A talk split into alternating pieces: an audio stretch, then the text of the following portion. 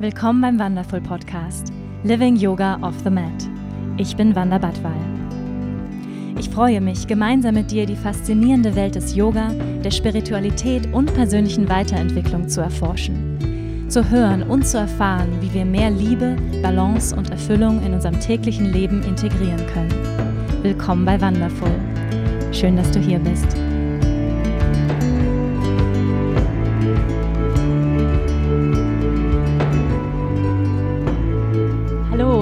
Herzlich willkommen zum Wonderful Podcast. Ich freue mich sehr, dass du da bist. Und ich freue mich noch mehr über meinen heutigen Gast, nämlich Tobias Beck, einen der erfolgreichsten Sprecher Deutschland, wenn nicht sogar der erfolgreichste Sprecher. Und falls du ihn noch nicht kennst, dann stelle ich ihn dir jetzt vor. Tobias Beck flog aus dem Kindergarten, der Grundschule in fünf verschiedenen Gymnasien. Vom Flugbegleiter mit Lernschwäche zum Hochschuldozenten und laut Focus dem besten Speaker im deutschsprachigen Raum. Die Wirtschaftswoche schreibt über ihn, Beck macht Edutainment, eine neue moderne Art des Lernens. Und das Handelsblatt nennt ihn den Shooting Star der Branche. Sein Bewohnerfrei Podcast schoss sofort auf Platz Nummer eins der Charts und wurde bereits mehr als acht Millionen Mal heruntergeladen. Lufthansa und Eurowings haben ihn im Bordprogramm. Hunderttausende schulte er bereits live. Zudem ist er persönlicher Berater namhafter CEOs. Unternehmen wie Vorwerk, Bertelsmann und viele andere vertrauen ihm seit Jahren. 2018 und 2019 wurde er mit dem Publikumspreis Speaker des Jahres geehrt. Erwarte Infotainment. Humorvolle humorvoll zeigt Tobias auf, wie Prinzipien des Erfolgs und der Motivationspsychologie auch für dich funktionieren. Sein Bestseller Unbox Your Life wurde in 17 Sprachen übersetzt und in 36 Ländern veröffentlicht. Sein zweites Buch Unbox Your Relationship wurde sofort zum Spiel-Bestseller. Tobias studierte Psychologie, gibt viele seiner Keynotes kostenlos an Schulen und Universitäten weiter. Besonders setzt er sich für die Rettung der Meere und die Bildung von Jugendlichen ein. Achtung, Tobias Beck ist polarisierend, provozierend und überzeichnend. Seine öffentlichen Seminare sind über Monate im Voraus ausverkauft. Er hat sich zur Lebensaufgabe gemacht, so viele Menschen wie möglich erfolgreich zu machen und reist mit seiner 400-köpfigen Crew und seinem Team durch Europa. Seine Freizeit verbringt er mit seiner Frau Rita und seinen Kindern Maya und Emil. Herzlich willkommen, Tobias Beck. Danke, liebe Wanda. Und vier Hühner haben wir jetzt noch. Wir sind noch nicht in der Anmoderation drin. ja, die musst du noch dazu schreiben, die vier Hühner. Ja, Clara, Gisela, Ting Ting und Brownie. Ja, sehr schön. Da wollte ich dich sowieso schon zu fragen, Tobi. Ähm, ja, was bewegt dich gerade? Vielleicht ja sogar die Hühner. Mhm. Also tatsächlich ist es so, dass äh, ich durch das, was wir gerade im Außen erle erleben, was in der Anmoderation natürlich alles nicht drin steht, weil das auch natürlich für so klassische Medien gemacht ist. Ich bin sehr feinfühlig, was Energien angeht und ich fühle natürlich, wie wahrscheinlich jeder gerade, äh, dass unglaublich viel, ich sag's mal salopp, draußen passiert, abgeht. Und seitdem habe ich ein unbändiges Verlangen nach Natur. Das wundert mich selbst. Ich bin eigentlich gar nicht so ein Naturkind. Äh, wir haben uns Hühner angeschafft. Wir fahren mit den Kindern in den Wald, äh, umarmen Bäume äh, weil ich was ganz Spannendes gelesen habe. Ähm, manchmal braucht so ein Anschubser. Ich habe ein Buch darüber gelesen, was Bäume füreinander tun. Ein Baum ist kein Wald, soweit schon klar. Ein Baum alleine kann fast nicht überleben, weil wenn dann Borkenkäfer oder ähnliches kommt, äh, können die das nicht alleine loswerden. Und was ich vorher nicht wusste, ist, dass Bäume untereinander so vernetzt sind, dass sie sich gegenseitig, ich sag mal, Pestizide schicken, äh, um dem anderen ba Baum zu helfen. Und all diese, ja, diese Tiefe, die die Natur mit sich bringt, da habe ich gerade eine sehr große Sehnsucht danach in der verrückten Welt, die wir erleben. Hm. Glaubst du, dass Back to Nature eine der Learnings ist, die wir Menschen gerade lernen dürfen? Ich glaube sogar, dass wir noch einen Schritt weitergehen dürfen. Ich habe dieses ganze Virus-Thema am Anfang natürlich belächelt, bekämpft, geschrien, Fuß, Schuh gegen die Wand geworfen, geweint, wollte es nicht wahrhaben. Und irgendwann hat meine Frau, die wesentlich spiritueller ist als ich, und zwar hat sie so eine ganz pragmatische, praktische Spiritualität, die bei ihr übrigens auch wieder im Garten in der Natur beginnt. Wenn sie da ist, dann ist sie beseelt und sie sagt dann immer, Tobi, du musst wieder zu so einem Seminar, du musst wieder zu irgendeinem Guru fliegen. Ich mache das hier mit Paprikasamen. Und sie hat dann, wir haben dann ein Gespräch geführt, äh, was darauf hinausläuft und alles, was ich jetzt sage, sind natürlich nur Thesen, wie ich das in meinem Kopf mir zusammenreime. Wenn der Virus Natur ist und du und ich Natur sind und wir alle hier auf dieser Erde sind, dann dürfen wir lernen, damit zu tanzen, anstatt das zu bekämpfen. Weil es hat ja einen Grund, dass es da ist. Und ich glaube ganz stark daran, dass das Universum keine Fehler macht. Also weder du noch irgendjemand, der hier zuhört, ist ein Fehler. Und wenn das so ist, dass das Universum keine Fehler macht, dann hat es einen Grund, dass der Virus da ist. Der ist genauso Natur wie du und ich. Und dann dürfen wir da die Learnings mitnehmen, sprich ihn oder sie als Lehrer, als Coach betrachten. Und dann haben wir, glaube ich, ein gemeinsames Erwachen, wenn wir das mal so nennen wollen, was uns dazu führt, ein paar Dinge, die wir getan haben, zu hinterfragen.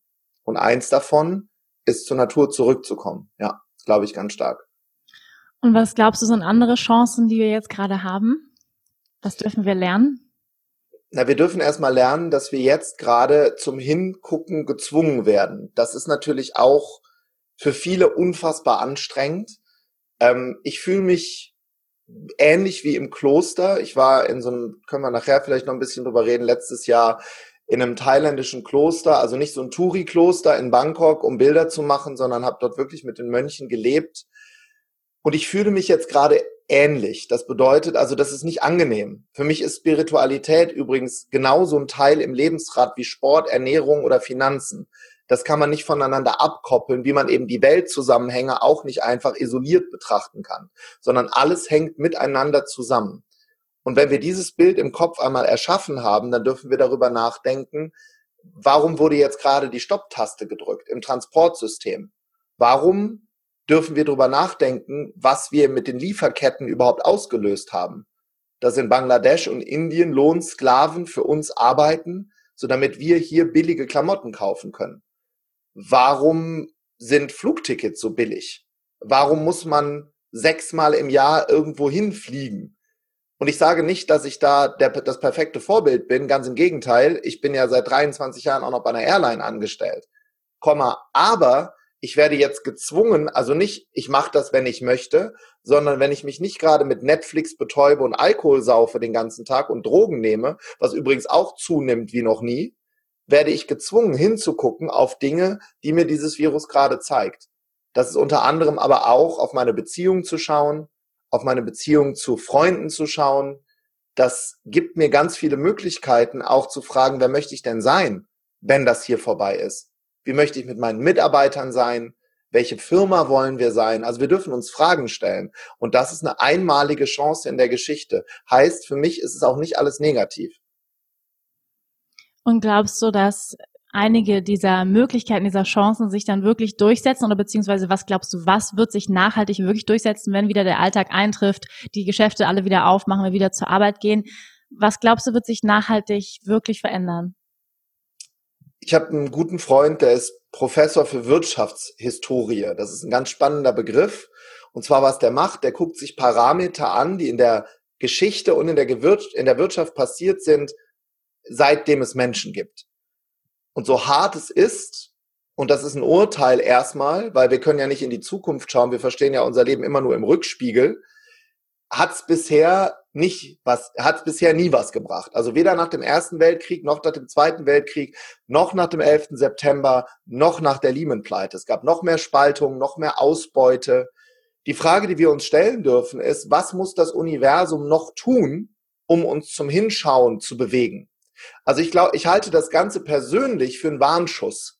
So, schau mal, das ist größer. Wir sind größer. Also das große Ganze ist größer als du. Ich glaube, dass wenn wir nicht hinschauen, wird's schlimmer werden.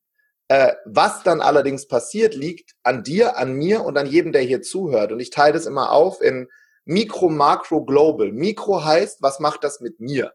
Also gehe ich jetzt nach innen, fange ich an, mich mit mir auseinanderzusetzen oder mache ich jetzt nur Hustle, Hustle, Hustle, damit ich mir noch eine Uhr kaufen kann, noch ein Start-up, hat alles seine Berechtigung. Ich glaube nur, dass das Gleichgewicht wichtig ist.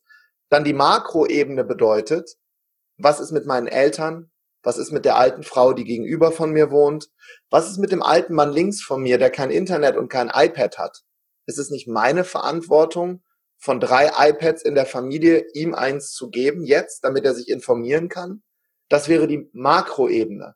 Makro heißt übrigens auch, sich zu bedanken bei Helfern, bei all denen, die gerade für dieses Land hier die Arbeit machen. Ein Schild an dein Haus zu hängen. Einfach nur ein Danke, dass wenn ein Rettungswagen vorbeifährt, dass die es sehen.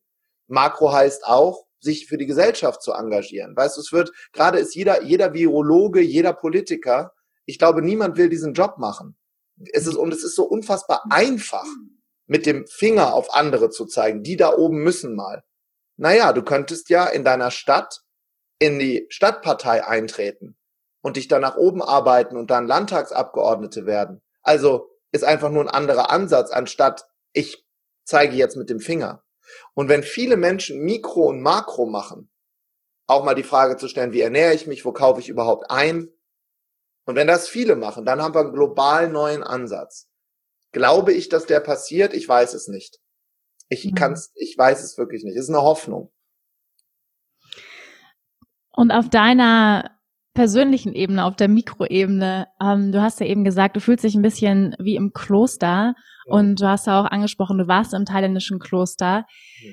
und dass dein Zugang zur Spiritualität erst so sich vertieft hat in den letzten Jahren. Und du hast mir auch verraten, dass es für dich schwierig war, da auch erstmal den Zugang zu finden, dass es für dich Arbeit bedeutet. Magst du uns da ein bisschen was drüber erzählen? Ja, also der Zugang war tatsächlich sehr schwer und auch brachial musste dieser Kanal erstmal geöffnet werden. Ich persönlich, und das ist eine Ansichtssache, was vielen gefällt, vielen auch nicht, bin ein Typ, der mit Samthandschuhen relativ wenig anfangen kann. Also ich glaube, es gibt Momente, da ist das wichtig und ich glaube, es gibt, es gibt Momente, wo ich einfach in den Spiegel gucken muss, ohne Dinge schön zu reden. Und ähm, ich bin tatsächlich, als ich ein junger Mann gewesen bin, gerade im Eintritt in die Pubertät, neben den Dingen, die du vorhin vorgelesen hast, dass ich von zehn Schulen runtergeflogen bin. Warum das denn eigentlich? War, war, warst du so ein, so ein schlimmes Kind? Mir wurde tatsächlich eine Lernschwäche diagnostiziert, mhm. was mehrere Gründe hatte im Nachgang. Äh, zum einen ähm, gab es damals, gab es schon, aber meine Eltern, es gab kein Internet und es gab kein alternatives Schulsystem für Menschen wie mich, die ein bisschen anders lernen. Waldorf oder Montessori oder eine freie demokratische Schule, das wäre eher mein System gewesen, weil ich schon immer eine Herausforderung damit hatte, wenn ein System mir etwas überstülpt. Also das war im Kindergarten schon so. Deshalb bin ich aus dem Kindergarten geflogen. Wenn mir eine Kindergärtnerin gesagt hat, du musst jetzt puzzeln, jetzt ist Puzzlezeit, habe ich mich als Dreijähriger vor die gestellt und habe gesagt, wer sagt das? Ich bastel ja gerade. Und das wurde halt nicht akzeptiert. Das waren alles Kindergärtnerinnen, die waren schon ein bisschen älter. Dann wurde ich uh, gezwungen, ich war Linkshänder, dann wurde mir die rechte Hand aufgezwungen. Das habe ich einfach boykottiert, habe einfach immer die linke Hand genommen, konnte also nicht richtig schneiden. Und dann ging es halt immer so weiter. Und ähm, dann kam irgendwann dazu, dass ich ähm, mit meiner Mutter und mit meiner Schwester in einer Sekte gelandet bin, ähm, über die Kindergartensuche für einen Kindergartenplatz meiner Schwester. Ähm, das war sehr, sehr langsam, dieser Prozess. Das ging über so eine Kindergruppe, dann über einen Kinderchor, dann über Sonntags Gemeindetreffen, dann über Sonntag, Samstag, dann kam der Donnerstag noch dazu und ich spule jetzt ein bisschen vor. Irgendwann nach ein, zwei Jahren war ich da jeden Tag. Und in dieser Gemeinde, ähm, was du so schön Community nennst, ich kann es deshalb im Nachgang Sekte nennen, weil es irgendwann geschlossen wurde vom äh, Bundesnachrichtendienst. Also da sind Dinge gelaufen, die sehr, sehr unschön waren und da sind im Vergleich zu dem, was ich gesehen habe, war das für mich alles noch relativ harmlos. Aber ich durfte mir keine Freunde selber aussuchen. Mir wurden Freunde zugewiesen, die, habe ich später erfahren, dafür da waren, mich zu bespitzeln. Habe ich einen Fernseher zu Hause, lesen meine Eltern Zeitung, Gibt es Radio, weil das sollten wir alles nicht tun? Gehe ich missionieren? Ähm, Habe ich in der Schule jemandem die Bravo weggenommen, um ihm zu sagen, darin steckt der Teufel? Und wenn ich das nicht getan habe, dann wurde das gepetzt und dafür wurde ich dann in der Gemeinde sanktioniert. Und diese Sanktionierung hat irgendwann auf zwei Ebenen stattgefunden. Einmal in der Schule, weil kannst du dir vorstellen, wenn du als Schüler in die Klasse kommst, jemandem eine Bravo wegnimmst und sagst, da ist der Teufel drin, Dafür bin ich von Jungs in die Pissrinne der Jungentoilette geworfen worden und geprügelt. in der Gemeinde wiederum war ich wieder nicht gut genug, weil ich habe es ja nicht geschafft, die Bravo wegzunehmen. Und das wurde dort sanktioniert, indem du zum Beispiel, also nicht du, indem ich zum Beispiel vor die Gemeinde gesetzt wurde und dann gab es so riesige Scheinwerfer und dann standen die Menschen auf und haben auf mich eingeschrien in so Klicklauten. Es gab sogar eine eigene Sprache, ist ziemlich gruselig. Konnten nur die Frauen sprechen, Männer durften die nicht benutzen. Angeblich die Sprache der Engel, das war so, ist der Begriff für Gott. Super gruselig, nur jetzt kommt der Knaller. Nach einer Zeit gewöhnt sich dein Gehirn, mein Gehirn, an alles. Das war damals meine Realität. Und es hat dann irgendwann darin gegipfelt, dass vor mir Menschen verheiratet wurden, die sich nicht kannten einfach aus der Gemeinde aus Dänemark mit einem Gemeindemitglied aus, aus, äh, aus Deutschland. Die haben einen Kartoffelsack über den Kopf bekommen und haben dann Kinder bekommen. Also das war im Nachgang äh, sowas von abgefahren. Und für mich persönlich, ich wurde ganz oft sanktioniert, weil ich zu frech war, weil ich zu laut war, weil ich meinen Mund aufgemacht habe. Und irgendwann, als meine Eltern nicht dabei waren, habe ich meinen Mund so, so weit aufgemacht und habe gesagt, das, das kann hier alles nicht richtig sein. Das steht übrigens auch so nicht in den Schriften, die wir lesen. Und dann bin ich mit äh, Handschellen an Gartenhaus gebunden worden. Und das hat bei mir dazu geführt, dass ich bis vor drei Jahren panische Angst vor engen Räumen hatte. Ich bin keine Fahrstühle gefahren, ich hab, konnte nicht in einem Zelt übernachten, ich bin im Hotel zur Rezeption gegangen, wenn das Zimmer nicht, wenn man das Fenster nicht aufmachen konnte. Und jetzt kommt der Ansatz zur Spiritualität. Ich konnte das über Jahre super kompensieren. Ganz stark im Außen. Ich habe diesen Kanal zu etwas höherem, göttlichen zugeschüttet mit Beton, habe darum eine Schutzkapsel gebaut und wie so ein Seeigel emotionale Schutzprogramme drum gesetzt, blöde Witze machen über Kirche, äh, äh, blöde Witze machen über Gott. Und sobald jemand auch nur mit dem Finger an eine dieser Seeigelärmchen, diese Schutzprogramme drangekommen ist, bin ich hochgegangen wie ein HB-Männchen und habe entweder geschrien oder habe gesagt, lass mich mit so einem Blödsinn in Ruhe. Wanda, ich habe vor fünf Jahren, und da stand ich schon auf großen Bühnen, und das ist mir jetzt peinlich, weil ich habe es nur damals nicht besser gesehen, weil ich hatte eine andere Brille aufs Leben auf, habe ich sowas gesagt wie, ach wisst ihr was, das Einzige, was im Leben zählt, ist Business. Und die Leute, die auf dem Sofa sitzen und meditieren, da ist irgendwann das Sofa auch noch weg. Ha, ha, ha, ha, ha. Und wurde gefeiert von Menschen, die im Business so im Außen waren, dass sie sich ein Produkt nach dem anderen gekauft haben. Und viele realisieren ja gar nicht, dass das ist wie Salzwasser trinken. Ich brauche ja immer mehr und ich, ich, ich verdurste im Inneren und verhungere an äußerer Fülle. Aber das habe ich damals alles nicht verstanden. Bis zu einem Punkt, als mich eine, Spirit, eine meiner spirituellen Beraterinnen heute gefragt hat, sag mal, Tobi, magst du mal ein Experiment machen? Ich sag, was ist das Experiment? Würdest du mir den Gefallen tun, die zehn erfolgreichsten Menschen, die in deinem Handy sind, anrufen und fragen, ob sie meditieren? Also Meditation war damals so der leichteste Einstieg in Spiritualität. Und da habe ich, hab ich dann als allererstes gesagt, kann ich machen, kann ich dir jetzt schon garantieren, niemand. Haben die alle keine Zeit für. Die machen Business. Die übernehmen Verantwortung für die Gesellschaft. Aber die machen mit Sicherheit nicht ihr Kronenchakra auf. Dann hat sie gesagt, probier's doch mal, ruf doch mal an. Und die Antwort hat mich tatsächlich überrascht. es waren nämlich alle. Oh. es waren alle. Zwei, drei haben gesagt, endlich bist du soweit. Einer hat gesagt, ist das jetzt eine ehrliche Frage? Wird das irgendwo aufgenommen? Ich so, nee, wird nicht aufgenommen. Und da sagt er, ja, ich habe eine spirituelle Beraterin. Das war jemand von der, also wenn ich es von irgendjemandem nicht erwartet hätte, dann von ihm. Und das hat mir eher den Zugang gegeben. Mein erster Zugang zur Spiritualität ist, aha, wenn ich diesen Kanal öffne, kann ich noch erfolgreicher sein. Was ich allerdings nicht wusste, ist, dass wenn ich diesen Kanal einmal öffne, dann ist beim kosmischen Klaus aber einiges los. Und auf dieser Reise bin ich jetzt seit ein paar Jahren. Hm. Ja, danke für deine Offenheit, Tobi. Ähm, ich würde gerne noch mal ganz kurz zurückspulen, äh, wie du das so schön gesagt hast, vorspulen, zurückspulen. Hm. War, was war die Intention denn dieser Gemeinschaft? War das eine christliche Gemeinschaft? Ging es darum, Erleuchtung zu erlangen oder den Weltfrieden? Was war denn da so die Intention? Hm, ja, freie, freie christliche Gemeinschaft. Ähm, das das Leben bibelorientiert zu führen. allerdings nach deren Auslegung. Und es gab tatsächlich, was für Sekten typisch ist, zwei charismatische Gründer, die die Texte so ausgelegt haben, dass es eben für diese Gemeinde, dass die auch die einzigen sind, die es verstehen und alle anderen nicht. Also all diese Dinge, die, die ich im Nachgang dann natürlich verstanden und gelesen habe.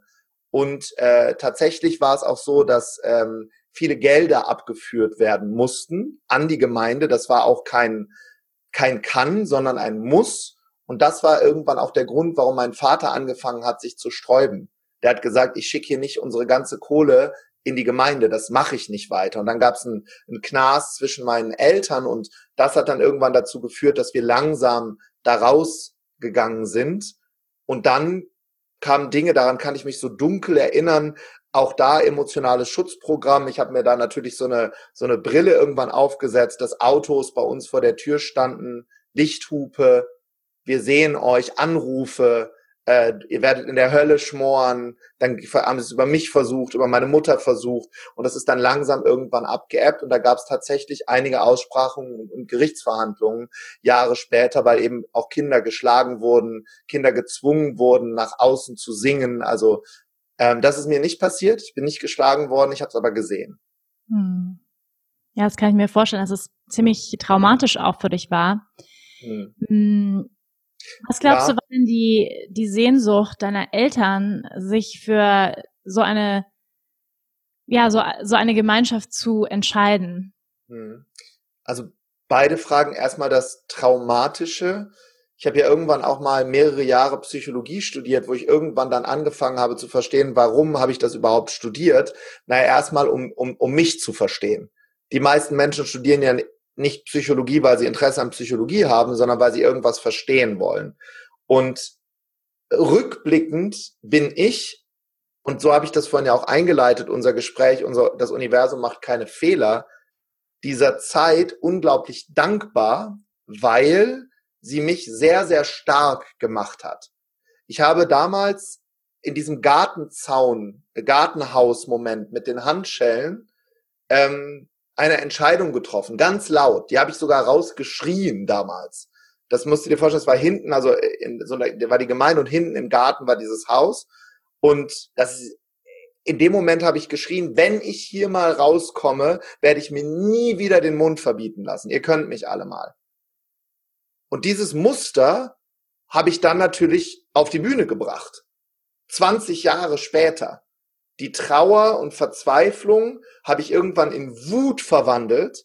Eines meiner Hauptmotivatoren, warum ich Menschen auf die Bühne stelle und weil das, dass mich das so unglaublich erfüllt, ist die Zeit von damals. Also wenn, ich nenne das immer, wenn Leute ploppen.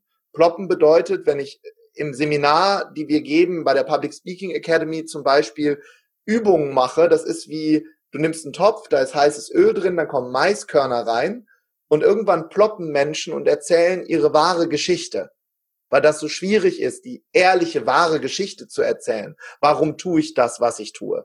Nicht die Geschichte, die in irgendeinem Prospekt steht, sondern die Geschichte, warum du hier gerade stehst. Das ist nie die Geschichte, warum Menschen gekommen sind. Also zu 99 Prozent nicht. Einer meiner Mentoren hat mal gesagt, if you don't cry talking about your why, it's not your why. Also wenn mhm. du nicht weinst, währenddessen über dein Warum redest, ist es nicht dein Warum. Sprich, ja, ist, hm? sorry. Ja, das ist wundervoll. Ähm, ich würde gern kurz darauf eingehen, äh, weil zum Beispiel einer meiner Coaches neulich zu mir gesagt hat, ähm, deine Wunden, und man könnte auch sagen dein Ego, was ja deine Wunden sind, und dein Dharma, also deine Berufung, halten immer Hände. Mhm. Und das fand ich so ein schönes Bild, dass das, was uns vorantreibt oder da, wo wir heute sind, häufig mit unseren Wunden zu tun hat, aber auch gleichzeitig mit unseren größten Stärken. Und dafür ja. bist du ja das beste Beispiel. Und das auch dann leben zu dürfen und sich zu trauen, das zu leben. Weil ich glaube, das hat übrigens jeder. Betäuben lässt sich das dann wiederum durch das Außen. Dickes Auto, äh, Alkohol, Drogen, äh, Netflix, dauernde Berieselung und Bespielung mit dem Verwechseln von Spaß und Glück. Das sind ja zwei komplett unterschiedliche Dinge, die aber oft auch von unserem Gehirn, weil unser Gehirn, da liegt das nah aneinander. Und Glück sind die Momente, wenn ich ohne etwas im Außen zu haben aufwache und fühle, Spaß ist im Außen zu erleben und die innere Stimme klein zu halten. Das ist komplett was anderes. Beides hat übrigens seine Daseinsberechtigung.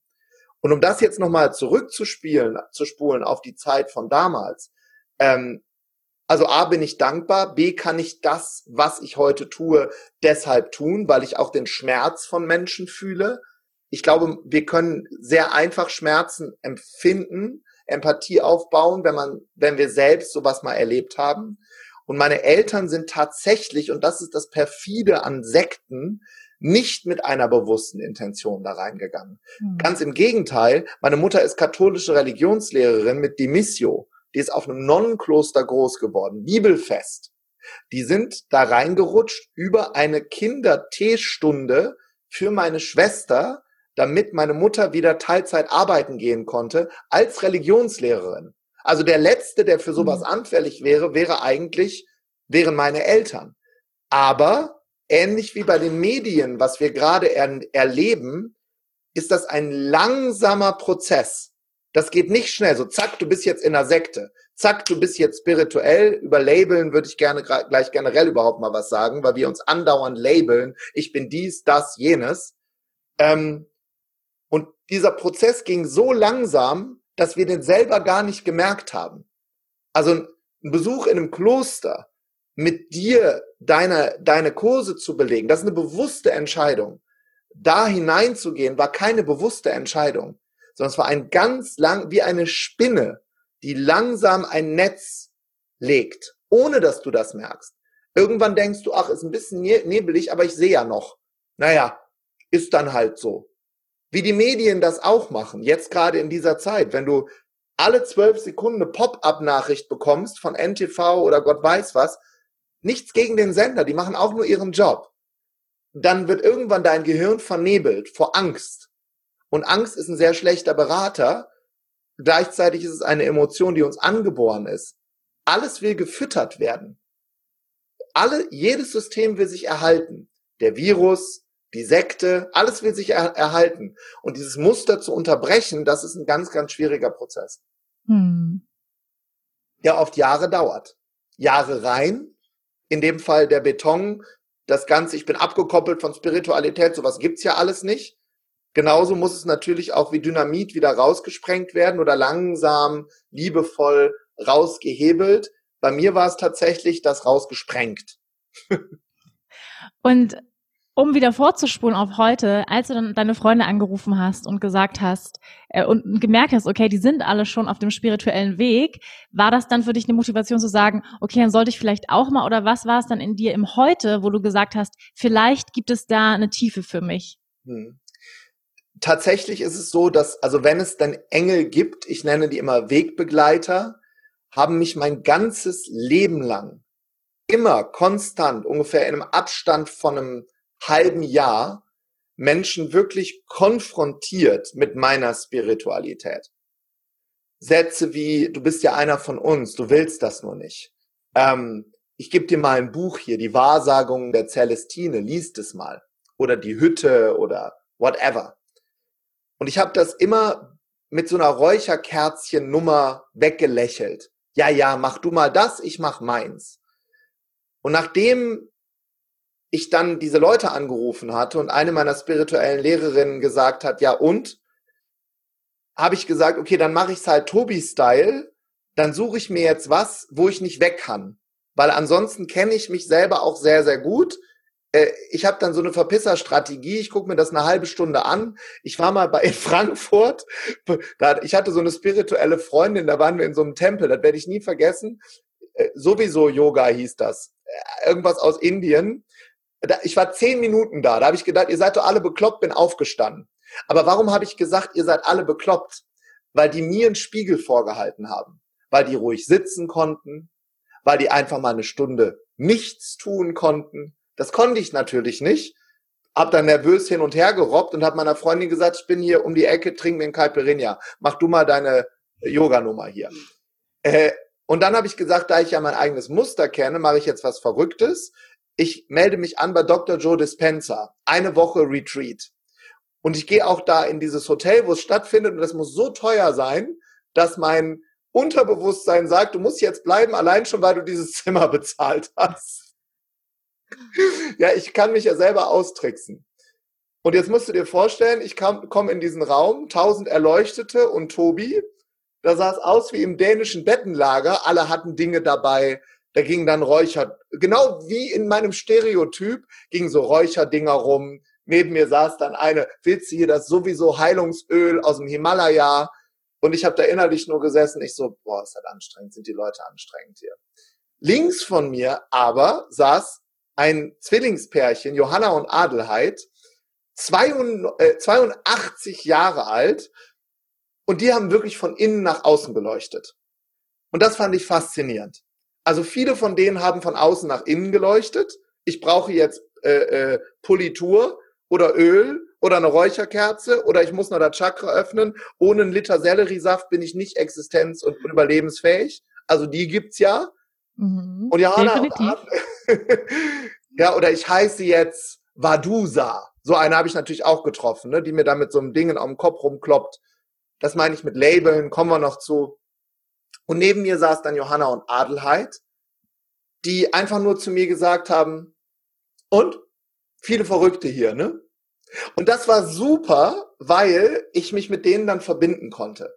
Da habe ich gesagt, wie lange macht ihr das denn schon? Sagt er, wir, wir, fahren dem die, um die ganze Welt hinterher. Wir waren übrigens seit 50 Jahren nicht beim Arzt. Und ich guck die so an und ich habe mich halt schockverliebt in die beiden. Und die haben mich halt mit auf diese Reise genommen. Die haben sowas gesagt wie, währenddessen alle anderen so da saßen, oh, gleich kommt er, gleich gehen wir äh, äh, äh zum kosmischen Klaus, gleich wird über auch manche machen es halt auch falsch. Ne? Die haben dann Sachen gesagt, du musst gleich dein, deine Rückenmarksflüssigkeit hochpressen gegen deine Zirbeldrüse wo ich die angucke, haben also mal, hast du sie noch alle oder was? Also dieses, dieses Überstülpen, weißt du, das ist ja anstrengend für Leute. Und Johanna und Adelheid sagten zu mir, hör da nicht hin. Jeder in seiner Geschwindigkeit. Nimm das mal einfach für dich mit. Und dann ging's los, dann kam der Meister, hat irgendwas erzählt von der Zirbeldrüse und von Ägypten, so, und dann kam die erste Übung. Und währenddessen alle anderen oder nicht alle, ist ja albern, viele andere darauf gewartet haben, dass sich jetzt die äh, äh der, der Jupiter im Saturn dreimal dreht, war ich innerhalb von einer Minute auf Saturn geschossen.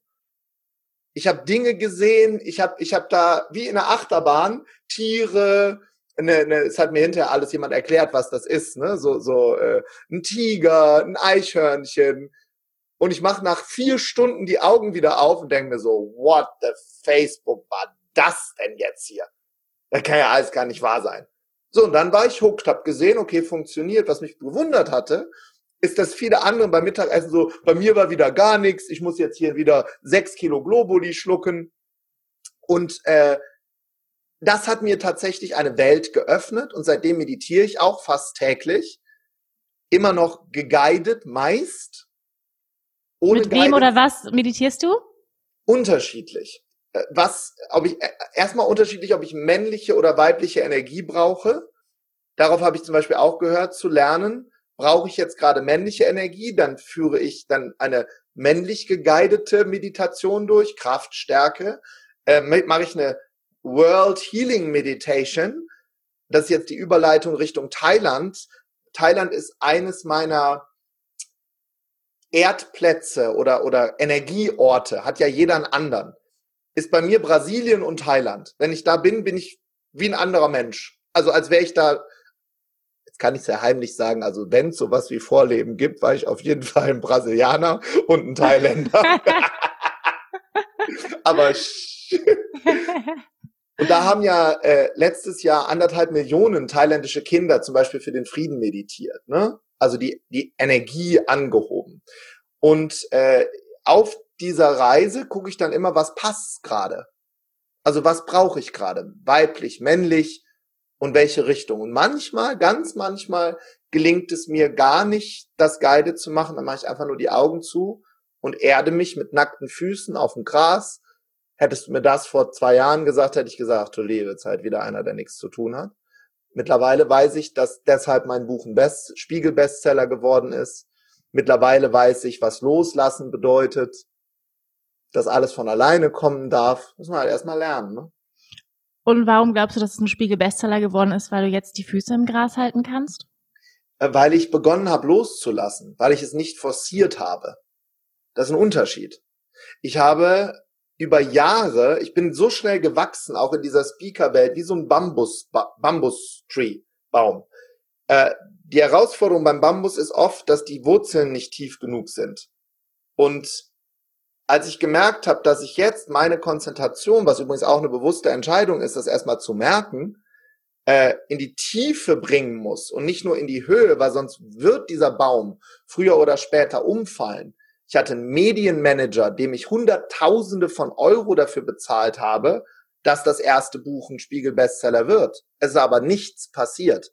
Als ich ihn dann gefeuert habe und als ich gelernt habe, äh, ich darf lernen zu vertrauen, es kommt immer nur von, vom großen Ganzen und nicht von mir.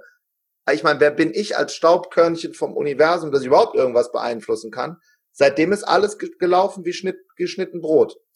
Also faszinierend. Sind das literarische Meisterwerke? I don't think so. Aber ich habe halt losgelassen. Und seitdem ich den Me Medienmanager zum Beispiel losgelassen habe, wo ganz viel negative Energie, Geldenergie schnöder Mammon dahinter steckte. Das sind ja Muster, die wir dann irgendwann durchschauen. Seitdem bin ich in einem Magazin nach dem anderen, in einem Radiosender nach dem anderen, ohne Medienmanager. Und das ist ja faszinierend. Also für mich hat's ganz, ganz viel zu tun mit den Füßen im Gras. Ist zumindest das Einzige, was ich geändert habe. Vielleicht ist es ein guter Titel für diesen Podcast, die Füße im Gras. Nackte Füße im Gras. Nackte, ja, das ist ganz wichtig. Ähm, was mich mal interessieren würde, Tobi, ist ja, das kriegst du ja auch mit, ich glaube, das kriegen wir alle mit, dass die die Sehnsucht nach Tiefe und Spiritualität, weil wir merken, dass wir im Außen, dass im Außen nichts mehr zu holen ist, ja, weil wir haben ja schon alles, ähm, dass diese Sehnsucht steigt. Also global, vor allem in der westlichen Welt, merken wir, es gibt einen inneren Reichtum, den vielleicht die östliche Welt etwas mehr bereits kultiviert hat. Deswegen fahren wir auch gerne nach Thailand oder nach Bali oder Indien um das da zu erleben, weil Spiritualität so viel mehr in der Kultur ähm, bereits existiert. Hm, was ich erlebe, meine Yogakurse sind auch voll und Leute kommen und wollen und ähm, lieben auch diesen spirituellen Ansatz, den ich auch ähm, mit ins Yoga bringe, also weg von, sag ich mal, von reiner Asana, weg von reiner körperlichen Übung. Allerdings vermisse ich die Männer. ich vermisse bei mir in meinen Yogakursen die Männer und frage mich, und ähm, ich erlebe es auch ne, bei meinem Partner. Ich habe ähm, ihn auch so ein bisschen mitgenommen auf diesem Weg. Er war selber schon auf dem Weg, schon lange Zeit, ohne es wirklich zu wissen. Ich habe ihm dann so ein bisschen den Anstoß gegeben, dann ist er mit mir mitgekommen. Ähm, aber ich habe auch einige Beziehungen gehabt, wo Männer überhaupt nicht bereit waren, ähm, mitzugehen. Ähm, und ich glaube, vielen Frauen geht es auch so. Die diese Frage kriege ich jedenfalls oft ja, ich bin auf dem inneren Weg, mein Mann will aber nicht. Oder wie du sagst, er findet das blöd, geht dann lieber ein Caipirinha trinken, er macht sich lustig äh, über die Spiritualität. was glaubst du, was würdest du Männern gerne sagen? Also die, ich, weil ich glaube, dahinter steckt ganz viel Angst auch, ne? Ja, es steckt nicht nur Angst dahinter. Also A, bin ich weit weg davon mittlerweile, auch durch meine Reise nach innen und in die Spiritualität, äh, Menschen missionieren zu wollen. Das wollte ich früher immer. Menschen was überstülpen. Das funktioniert natürlich nicht. Aber die Geschichte, die dazu passt, ist, ein Mann läuft in einen Park. In diesem Park sitzt ein weiterer Mann auf einer Parkbank und vor ihm sitzt ein Hund. Auf der linken Seite ist ein kleiner See mit Enten. Der Mann, der läuft, läuft in Richtung dieses Sees, schaut auf den See, schaut nach rechts, beobachtet den Mann mit dem Hund vor sich und hört, dass der Hund die ganze Zeit jankt. Der macht so uh, immer so in so einem Rhythmus. Und irgendwann merkt er das und sagt zu dem Mann auf der Parkbank, sagen Sie mal, ich will mich da echt nicht einmischen, aber warum jankt denn Ihr Hund die ganze Zeit? Da sagt der Mann auf der Parkbank, ja, der sitzt auf einem Nagel. und dann sagt der andere Mann, Moment, das verstehe ich nicht, aber warum steht er denn nicht auf? Und dann können Sie den rausziehen. Und da sagt er, ja, das ist ziemlich einfach bei dem, der sitzt noch nicht tief genug drin. Und wenn du meine wahre und ehrliche Meinung dazu wissen willst, gibt es zwei Grundmotivatoren für Menschen. Schmerz oder Lust. Die Lust an dieser Seite wurde vielen Männern abtrainiert, schon in jungen Jahren, ob wir das wollen oder nicht, durch männliches, äh, durch männliche Vorbilder, heul nicht, äh, äh, äh, du musst stark sein. In der Spiritualität muss ich nicht stark sein. Spiritualität macht stark. Das ist ein großer Unterschied. Es ist also ein komplett anderer Ansatz, ein Ansatz, den Männer lernen dürfen. Und viele Frauen haben dann natürlich die Tendenz, Männer mitnehmen zu wollen, genau auf ihre Reise. Nicht wissend, dass Männer ihre eigene haben. Also jeder hat sein Lebensberg. Bedeutet für mich mittlerweile, lass doch die Früchte sprechen, anstatt demjenigen andauernd den Baum oder das Feld zu zeigen. Bedeutet, mein Team und ich, wir arbeiten zum Beispiel nach Karmic Management. Mit Gesche Michael Roach ist einer unserer Coaches. Karmic Management bedeutet, hätte ich das vor drei Jahren gesagt, hätte ich gesagt, Wanda, was ist denn Karmic Management? Seid ihr komplett irre? Wir wollen Kohle machen, Millionen. Karmic Management bedeutet, wir legen Samen in den Boden und feiern das Legen der Samen, nicht die Frucht und nicht das Abernten. Das ist ein komplett anderer Ansatz. Viele Männer jedoch wollen die Frucht und arbeiten sich rückwärts vor. Das heißt, wenn du irgendwann etwas hast, bist, fühlst, sein kannst, wo der Mann dann sagt, ich will das auch, darf ich mal probieren und dieser Punkt wird kommen, stülpt ihm das nicht drüber, sondern häppchenweise, wie bei einer Pizza. Ein Stück Pizza macht hungrig. Eine Pizza mit Käse, Salami, Cheese-Rand ist er satt nach zwei Stücken. Und das ist eine Gebrauchsanleitung für viele. Und für viele Frauen habe ich noch eine Message. Ich hoffe, das ist in Ordnung. Bitte, unbedingt. Die Welt schreit jetzt nach weiblicher Leadership, aber nicht in der Bambi-Energie. Viele Frauen, ja, du, du weißt jetzt schon, was ich meine, haben die Tendenz, in diese Bambi-Energie zu gehen. Bambi Energie, Instagram, hallo, 15% auf meinen Fruchtshake. Titten und Ärsche in die Kamera zu halten und dafür Likes zu kassieren, ist kein Leadership. Entschuldigung, no. ich sage. Das ist kein Leadership.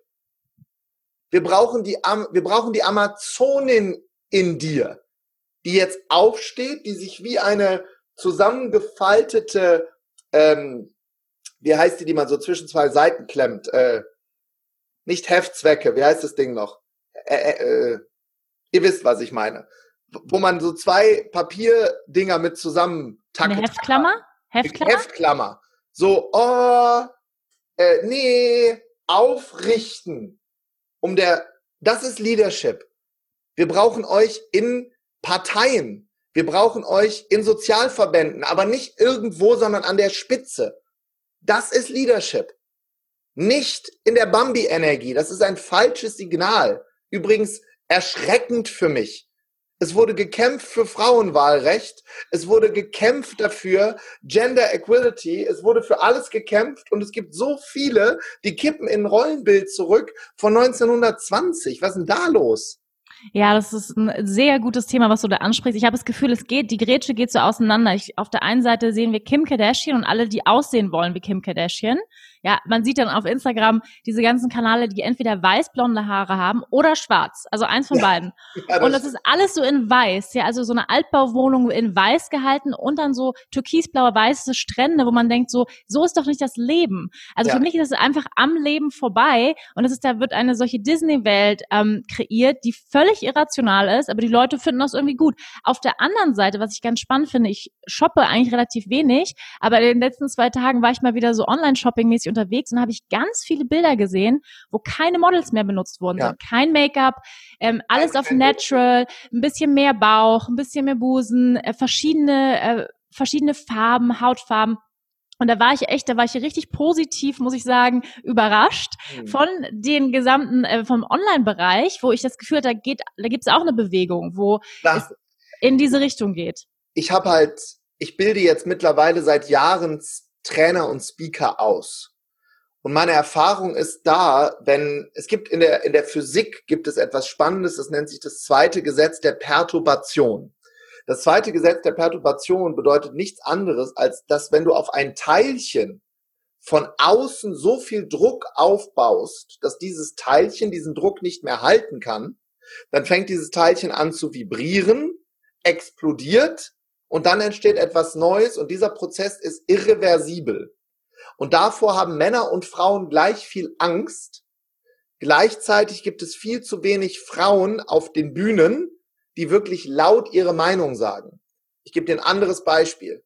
Ein Baum im Stadtwald fällt irgendwann um.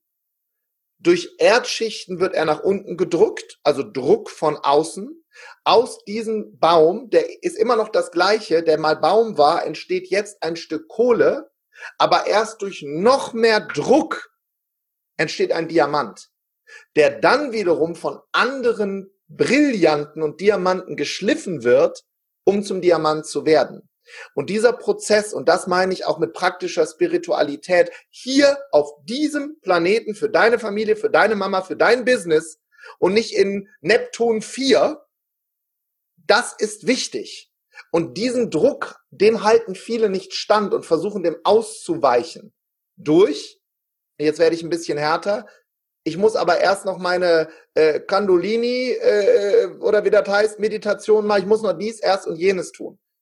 Jeder, der hier zuhört, hat auf diesem Planeten hier eine Aufgabe. Einen Lebensmagneten.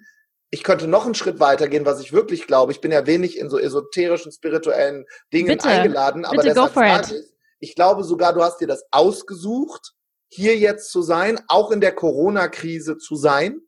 Das war dein Wunsch damals irgendwo.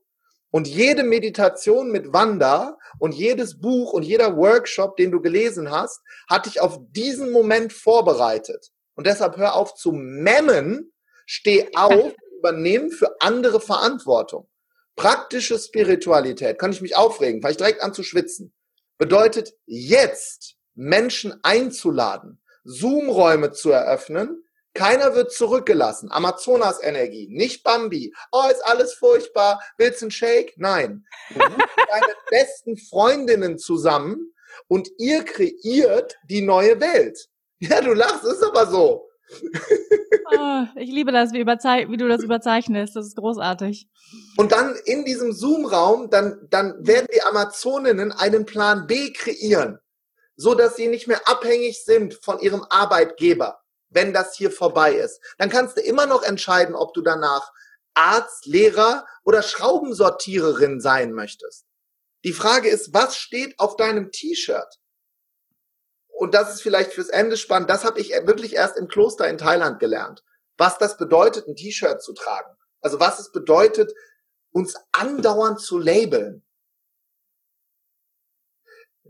Es ist, also erstmal, als ich dort hingefahren bin, ähnlicher Prozess wie zu Dr. Joe, war eher im Nachgang habe ich mir gedacht, Tobi, bist du eigentlich bescheuert? Du könntest doch jetzt in Phuket am Strand liegen, dir den linken und rechten Fuß gleichzeitig massieren lassen.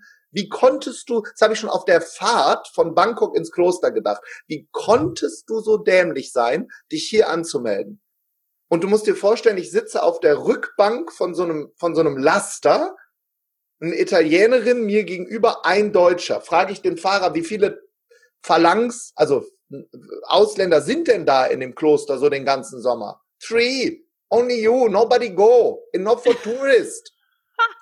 Ich sag, boah, äh, ist das jetzt hier so eine Hardcore? Und dann ist wieder mein Muster hochgekommen. Ich wurde wieder krank. Ich war bei Dr. Joe krank. Ich war bei Baha Yilmaz krank. Wenn Baha in meiner Nähe ist, kriege ich 40 Fieber. Mhm. Damit, mit, weil mein, mein, ein Teil von mir, mein, ich will aber lieber mit meiner Ente rumfahren und, und, und, und Wein trinken, der ist ja auch noch da. Und dann habe ich hinten auf dieser Rückbank gekotzt und Kopfschmerzen bekommen. Da habe ich an die Scheibe geklopft. Ich sage, you have to stop, I need to go to hospital. Da sagt er, hier no hospital, countryside. Ich sage, ja, gibt's denn eine Apotheke? No have pharmacy, only 7-Eleven. Und ich habe, das war die Hölle. Ich habe gedacht, ich muss sterben auf diesem Truck. Ich war leichenblass, aber jetzt kommt die Magie. Wir fahren durch dieses Tor von diesem Kloster wie in so einem schlechten Film. Auf Knopfdruck war das weg. Ich dachte, was ist denn jetzt los hier? Äh, kann, kann gar nicht, warte. Schlecht sein weg, Kopfschmerzen weg. wir kommen da rein, kommt ein Mönch, ich habe ja in meinem Leben noch nie einen Mönch vorher gesehen, also keinen echten, die da so leben. Und der gibt mir so einen Zettel, das war, das war ein weißer Zettel, da stand auf Thai und auf Englisch was drauf, weil in diesem Kloster bekommt jeder eine Aufgabe. Meine Aufgabe war, ich habe überhaupt nicht verstanden, da stand Leader of Monk, Wash Feet, 6 p.m., Give Massage Long.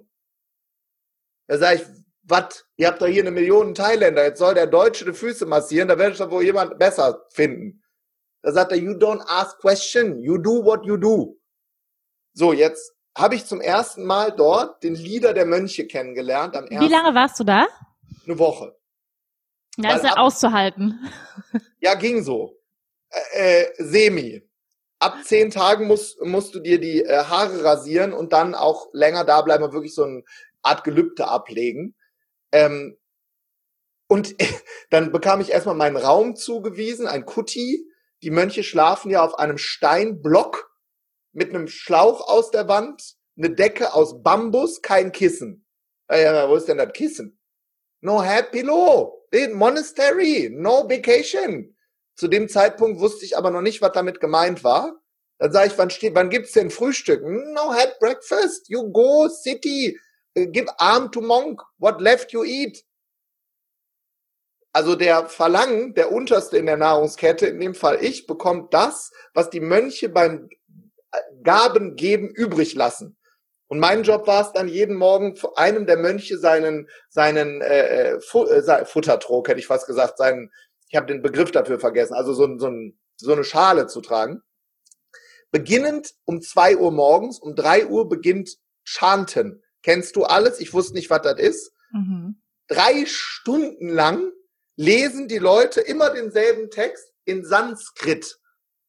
Nach drei Tagen kam ich mal auf die Idee zu fragen, was das heißt. Sagt einer der Mönche, no, no, Amino speak Sanskrit.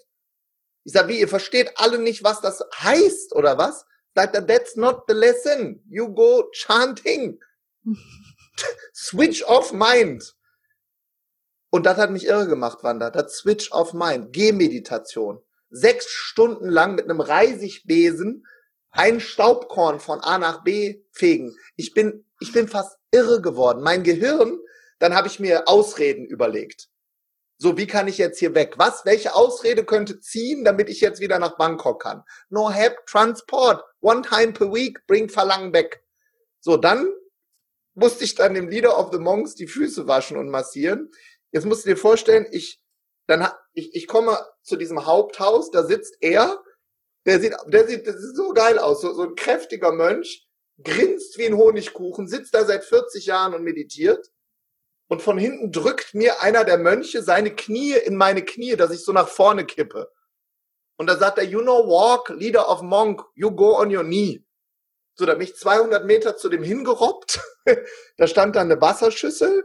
Da habe ich dem die Füße gewaschen, massiert. Und er hat mich drei Tage überhaupt nicht beachtet.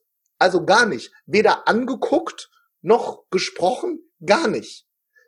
Und irgendwann habe ich dann gedacht, na ja. Was hat es mit deinem Ego gemacht?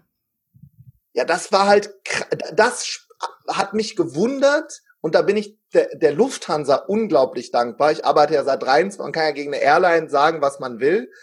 Aber da hat mir, ich will nicht sagen, dass die Lufthansa mir mein Ego genommen hat, aber dieses auf Knopfdruck dienen, auch wenn ich nicht will, hatte ich da natürlich gelernt. Und ich bin da in meinen Flugbegleiter, ich habe zwar keinen Bock, mach's trotzdem Modus gegangen. Drei Tage lang. Ähm, und ich war auch mal ein Jahr bei der Feuerwehr im Zivildienst. Das hilft natürlich auch, ne? Und dann um mich herum habe ich dann erstmal angefangen wahrzunehmen. Die Leute bringen dem Opfergaben. Er, er ist dann, sagt dann, was er fühlt auf Thai. Nach zwei Tagen kam dann ein Mönch, hat mir das übersetzt. Und dann ist was passiert, was ich nicht nie in meinem Leben vergessen werde.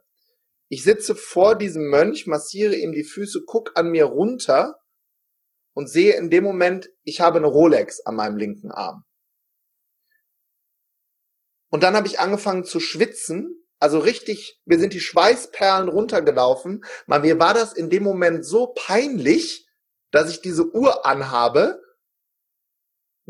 Und der ist so viel weiter, Lichtjahre weiter als ich und hat nichts. In der materiellen Welt und alles in der Geist. Der netteste und freundlichste Mensch, der mir je begegnet ist. Also nennen wir es mal erleuchtet. Keine Ahnung. Der, der, der leuchtet von innen nach außen, immer. Und dann habe ich was gemacht. Ich bin dann in mein Kutti zurück, habe meine Uhr abgenommen und habe die versteckt in meinem Koffer. Nächsten Morgen zwei Uhr aufgestanden, geduscht, rausgegangen, läuft ein Mönch auf mich zu, einer, der Englisch konnte. Where your Rolex? Sag ich zu ihm, mir tut es wirklich leid. Ich möchte mich dafür entschuldigen und du kannst es auch dem Leader der Mönche sagen, mir tut es wirklich leid, dass ich diese Rolex anhatte. Es ist mir einfach peinlich. Dann merke ich, wird der rot und fängt an laut zu werden, was sehr untypisch ist im Kloster. Und sagt zu mir, du hast nichts verstanden. Nichts. Und ich habe den angeguckt, ich sage, what do you mean? Sagt er, you give label. Rolex mean nothing. Leader of Monk don't care. Und dann hat er mir eine Viertelstunde erklärt, was für eine Frechheit es von mir war, diese Uhr wegzuschließen. Weil das bedeuten würde, dass irgendjemand sich für mich und für diese Uhr interessiert. Im Kloster ist alles neutral. Das würde implizieren, dass der Leader der Mönche, der Wasserbüffel züchtet, die vom Aussterben bedroht sind, Krankenhäuser baut, auch nur eine Millisekunde darauf verschwendet, ob der Deutsche verlangende Rolex trägt. Es hat kein Label, es ist neutral. Dann hat er gesagt, uns interessiert nicht, ob du Haare hast oder keine, ob du dick bist oder dünn, ob du es, ob du gebildet bist oder ungebildet, Verbrecher oder kein. Der hat immer weiter geredet. Und dann hat er diesen Satz gesagt, stop, gib Label. Und daher habe ich diese, diesen Satz, was steht auf deinem T-Shirt? Wir labeln immer alles. Wir versuchen immer Leute zu bekehren. Beim Abendessen, ich bin Veganer, hallo, habt ihr an mich gedacht, ich bin Veganer. Damit hast du jeden, der auch nur Interesse hat, Veganer zu werden, verbrannt. Alleine mit deinem Verhalten. Und das musst du einmal sehen. Praktische Spiritualität bedeutet sehen, hingucken. Nicht losweinen, wenn jemand eine Hühnersuppe isst. Das äh, passiert, habe ich erlebt. Das passiert genau das Gegenteil im Gegenüber. Der isst neun Hühner am nächsten Tag. Das ist, der Weg funktioniert nicht. Ich bin jetzt spirituell. Ich heiße jetzt Vadusa. Ich möchte auch so angesprochen werden. Ist das jetzt Significance? Aufmerksamkeitsgeil? Oder bist du wirklich so erleuchtet? Weil die wirklichen Erleuchteten ist ja interessant, dass die sich nicht so einen Namen geben. Und das meine ich mit praktischer Spiritualität. Nicht drüber stülpen, sondern zu jemandem werden, wo andere die Früchte pflücken wollen. Und das heißt für mich übersetzt, um es abzurunden, du darfst alles und nichts sein, weil das Universum auch alles und nichts ist. Nicht mehr und nicht weniger. Ja, das finde ich toll, Tobi, dass du da so einen Fokus drauf gesetzt hast heute in unserem Gespräch auf die praktische Spiritualität, dass, weil ich glaube, viele Menschen glauben, wenn man über, darüber spricht, verbinde dich mit deiner Seele, verbinde dich mit deinem wahren Selbst, dass dann irgendwie die Engel vom Himmel jubilieren und auf einmal kommt ein Lichtstrahl und auf einmal und dass das nicht der Fall ist, sondern wie du sagst, dass auch, dass jeder Mensch hat seine eigene Spiritualität und für manche Menschen bedeutet es, im Garten zu arbeiten. Für meinen Freund bedeutet es zum Beispiel, Kitesurfen zu gehen. Ähm, in Verbindung mit dem Wasser zu sein ähm, und dass jeder seine eigene Spiritualität hat und dass es weder besser noch schlechter gibt, eine unterschiedliche Art und Weise, es auszudrücken. Ja, und was der Leader of the Monks dann noch gesagt hat, was ich sehr, sehr spannend fand. Also nach vier Tagen hat er dann angefangen mit mir zu kommunizieren, indem er auf meinem Kopf rumgekloppt hat, wie bei so einem Hund, hat er immer gesagt, verlang, verlang, da sollte ich wieder irgendwas dann bringen oder holen. Und am letzten Tag hat er dann gesagt, ähm, auch aus dem Nichts einfach so, guckt mich so an, der musste dann immer übersetzt werden, sagt er, why you here? Warum bist du nie da? Ich sag, pff, um ehrlich zu sein, je mehr ich mich mit euch beschäftige, je mehr ich überhaupt mich einlasse auf, nennen wir es mal Spiritualität oder Religion, desto mehr weiß ich, dass ich gar nichts verstanden habe. Sagt er, very good, me also know nothing. ich, ich weiß auch nichts. Ich sage, das ist ja beruhigend.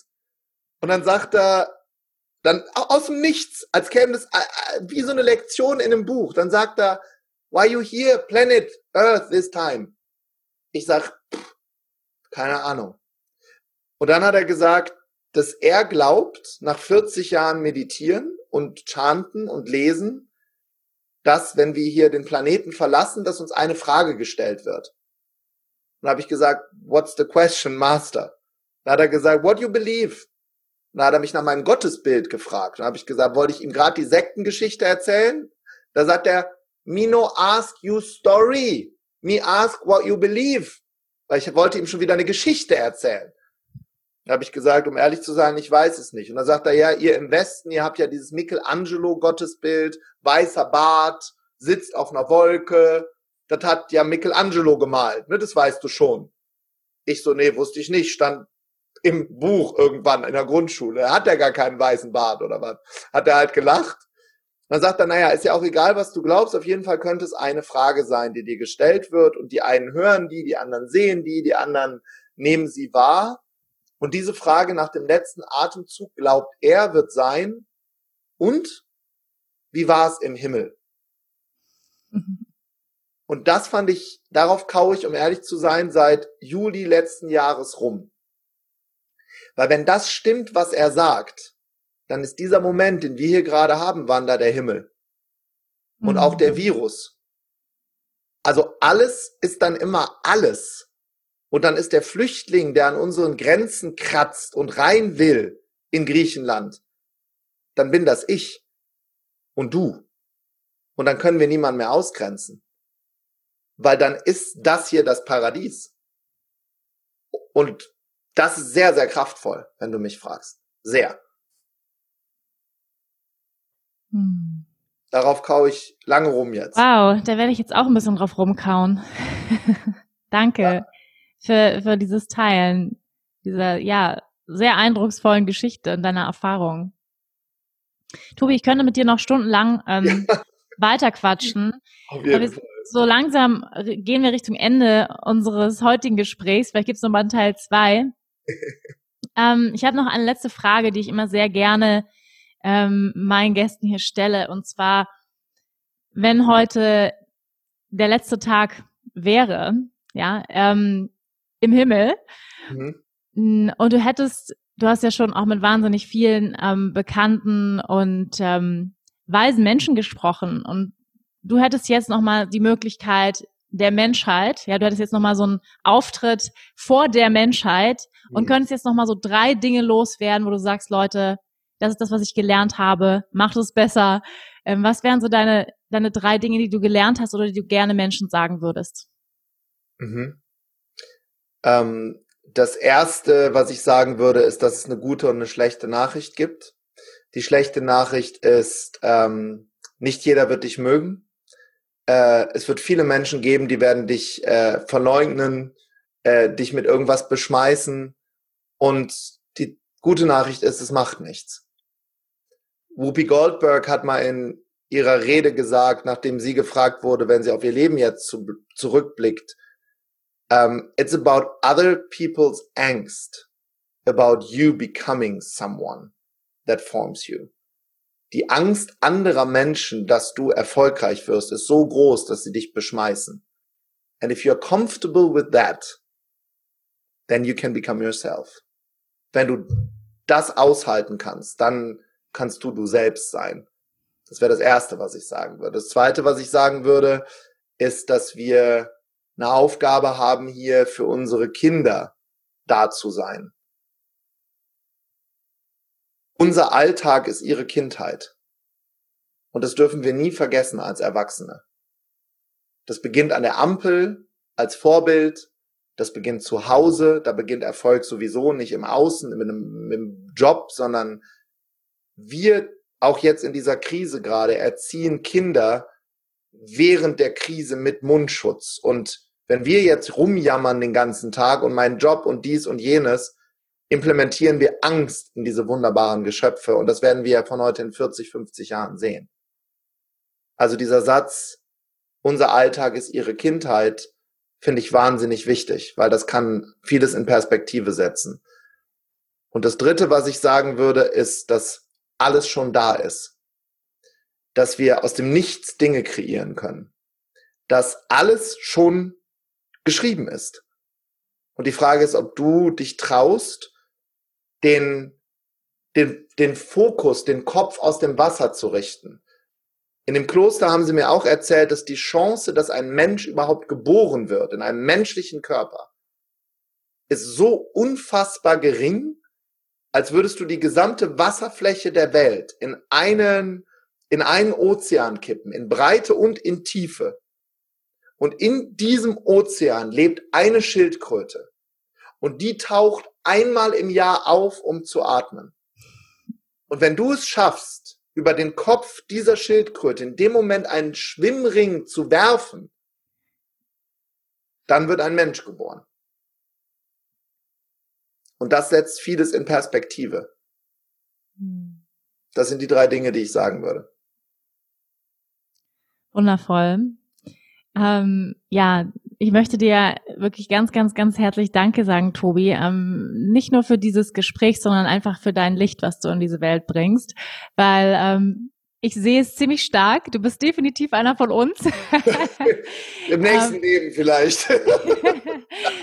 nee, dein, dein Licht strahlt ziemlich hell und ähm, ja, ich bin mal, ich bin mal ganz, ähm, ganz ehrlich. Ich habe, ähm, als wir letzte Woche, wir haben ja vor, vor zwei Wochen haben wir das Interview gemacht. Ich habe mir ein paar äh, Videos von dir angeguckt und da schreist du auch so rum auf der Bühne, ne, wie du das so machst. Und dachte ich so, ja mal gucken, wie ich den so finde. Ne, mal, ich bin mal gespannt.